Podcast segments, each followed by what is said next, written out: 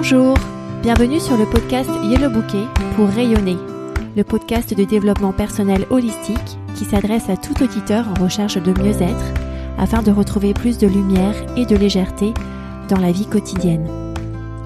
Ce podcast s'adresse tout particulièrement aux parents qui se sentent parfois débordés dans leur quotidien pour une pause douceur, une douce heure pour se reconnecter avec leur corps, leur mental et leur spiritualité. Je suis Jenny Dahan, créatrice de yellowbouquet.com, mon activité de coaching, et je suis ravie de discuter avec vous aujourd'hui. Bienvenue dans l'épisode 18 du podcast que j'ai intitulé Le puits de 30 mètres. On va parler de pourquoi ça vaut la peine de se centrer sur une pratique et de creuser un certain temps pour vous permettre de faire des progrès dans un domaine de vie qui vous intéresse. On va aussi parler de la constance dans un monde d'impermanence et pourquoi cette constance dans la pratique peut vous permettre d'avoir les résultats que vous désirez pour votre vie à vous? Alors, tout d'abord, qu'est-ce que l'impermanence? Oui, l'impermanence, c'est lorsque vous vous levez le matin, qu'il fait beau, et puis une heure après, il commence à pleuvoir. L'impermanence, c'est lorsque vous prenez la voiture pour vous rendre sur votre destination de vacances et il y a des embouteillages sur la route. L'impermanence, c'est lorsque vous vous apprêtez à commencer une journée de travail, vous avez un programme bien établi et une nouvelle vous arrive qui fait que votre emploi du temps de la matinée est perturbé. On a tous vécu cette impermanence à des niveaux plus ou moins forts.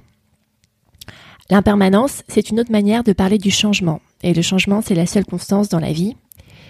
Et avec le changement viennent les challenges. Alors pourquoi est-ce que le changement, c'est la seule constance dans la vie? Parce que finalement, l'expérience de vie, c'est une expérience où on apprend sans cesse. Et s'il n'y avait pas de challenge, on n'apprendrait pas, on stagnerait.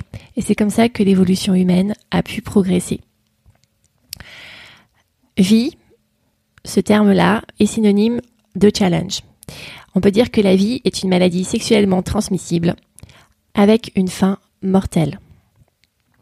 Le changement dans la vie, le changement donc synonyme de vie, est là pour nous faire progresser, pour nous faire découvrir d'autres dimensions en nous-mêmes qu'on a oubliées ou dont on ignorait l'existence. Le changement permet d'accéder à d'autres possibles. On peut imaginer que la vie en fait nous donne des massages plus ou moins forts, plus ou moins doux.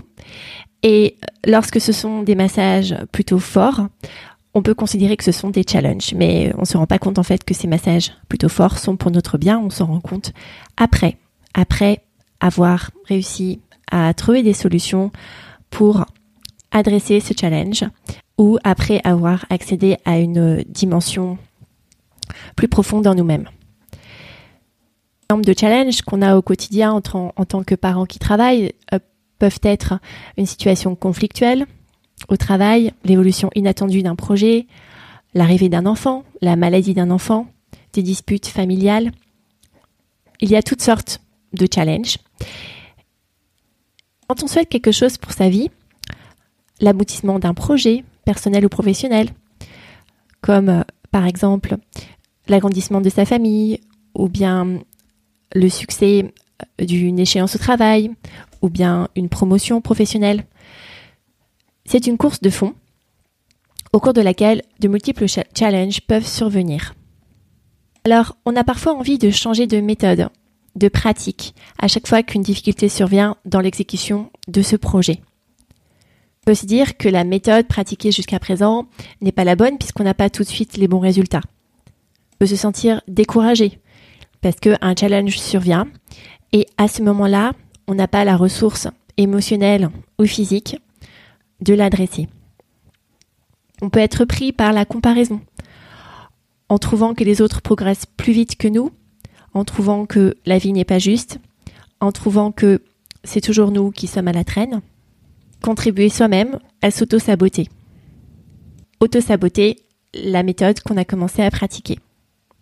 Alors ce que je vous invite ici à faire, c'est que si vous avez commencé à appliquer une certaine routine et une base de méthode qui a fonctionné pour vous au tout début et qui a été validée par des sachants dans votre entourage qui ont aussi passé ce cap et qui avaient cette même ambition.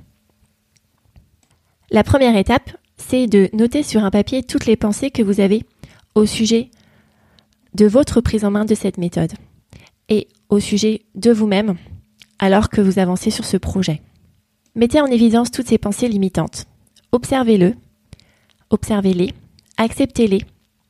Parlez-vous avec compassion et bienveillance, parce que tout le monde passe par là, quel que soit le niveau d'expertise.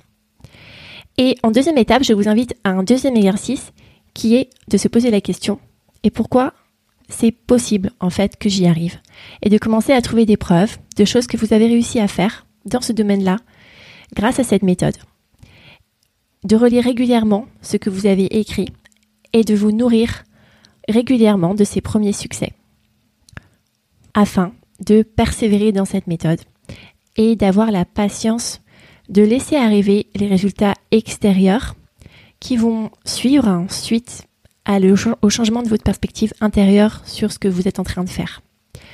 Si j'utilise la métaphore de la personne qui cherche une source d'eau, si à chaque challenge, un challenge externe, par exemple un amas de pierres dans le sol, ou un challenge interne, par exemple une vague émotionnelle négative qui l'empêche de creuser, si cette personne arrêtait de creuser à chaque fois que ces obstacles externes ou internes survenaient, qu'elle faisait une pause et puis qu'elle creusait un puits à côté, elle ne trouverait jamais de source d'eau claire. Elle aurait à chaque fois des trous peut-être d'une trentaine de centimètres, peut-être de 1 mètre, peut-être de 2 mètres, mais elle n'arriverait jamais à trouver une source d'eau à au moins 30 mètres de profondeur.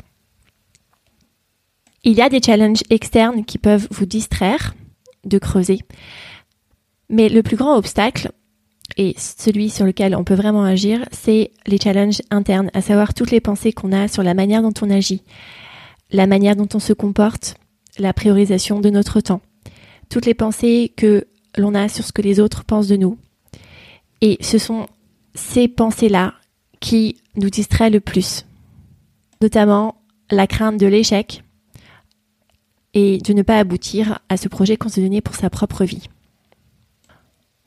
Orienter son mental pour collecter des preuves de succès, parce que le mental conscient, on l'a vu dans les premiers épisodes de ce podcast, a tendance à ne pas voir les succès, il est atteint d'un biais de négativité, et faire confiance à la méthode que vous appliquez est super important pour que vous puissiez progresser et que vous puissiez creuser un puits profond pendant une durée suffisamment longue. Là, euh, on, peut dire que c'est bon d'appliquer la même méthode au moins 3 euh, à 4 mois lorsque on se lance dans une course de fond. On peut l'ajuster, bien sûr, ces méthodes s'ajustent, mais c'est différent de changer complètement de méthode que de conserver la même méthode et d'ajuster au fur et à mesure ce qui ne va pas. Et c'est ce que je vous invite à faire, en plus de ce travail personnel d'observation des pensées sur vous et sur l'avancée de ce projet au quotidien. En récapitulatif, et en prenant ma grille de lecture de l'écosystème qui est la base de ce podcast, de la partie mentale consciente, observer les pensées et diriger son mental vers ce qui a marché en célébrant euh, les choses qui ont déjà fonctionné parce qu'on ne peut pas construire sur euh, des succès qu'on ne reconnaît pas, on ne peut construire que sur des succès qu'on a reconnus. Et identifier les pensées limitantes vous permet de continuer de creuser et d'arriver à atteindre cette profondeur de 30 mètres pour avoir une source claire d'eau dans votre vie. Au niveau spirituel, avoir confiance, avoir la bonne patience pour savoir qu'on est dans la bonne direction. Et on sait qu'on est dans la bonne direction quand, au fond de nous-mêmes, on aime ce qu'on est en train de faire. Même s'il y a des challenges, même si c'est compliqué, on sait que ça fait partie de la vie, on sait que c'est la vie. Et donc, avoir confiance que le ciel va s'éclaircir, que la source d'eau va jaillir est super important. Et au niveau du corps, il faut bien sûr s'écouter, euh, accueillir les émotions qui surviennent lors des challenges, leur donner de la place, leur laisser dire ce qu'elles ont à nous dire, leur laisser délivrer les messages qui nous permettent de réorienter certaines actions pour modifier certains aspects de la méthode de base qu'on pratique pour qu'elle nous convienne encore mieux. Et aussi l'écouter pour lui donner le temps de se reposer au cours de l'effort. Restez régulier dans cette course de fond. En exopratique, je vous invite à identifier dans votre vie un projet que vous avez envie de mener à bien, l'objectif que vous souhaitez mettre en œuvre, de formaliser la méthode que vous avez utilisée depuis le début, validée par votre première expérience et par des sachants autour de vous. Identifiez si vous sentez que vous avez envie de passer à une autre méthode et faire l'exercice de pensée limitante que j'ai décrit au cours de cet épisode. Donc vous notez toutes les pensées limitantes sur vous-même et sur l'avancée du projet. Et trouver des preuves comme quoi ce que vous avez commencé à mettre en œuvre a commencé à porter ses fruits. Et nourrissez ces pensées-là afin de rester en forme pendant toute cette course de fond. Si vous avez aimé cet épisode, partagez-le, c'est la meilleure manière de faire connaître ce podcast et je vous invite à laisser un commentaire positif également sur la plateforme d'écoute de votre choix. Si vous utilisez Apple, je vous indique comment faire sur yellowbouquet.com slash avis. À bientôt!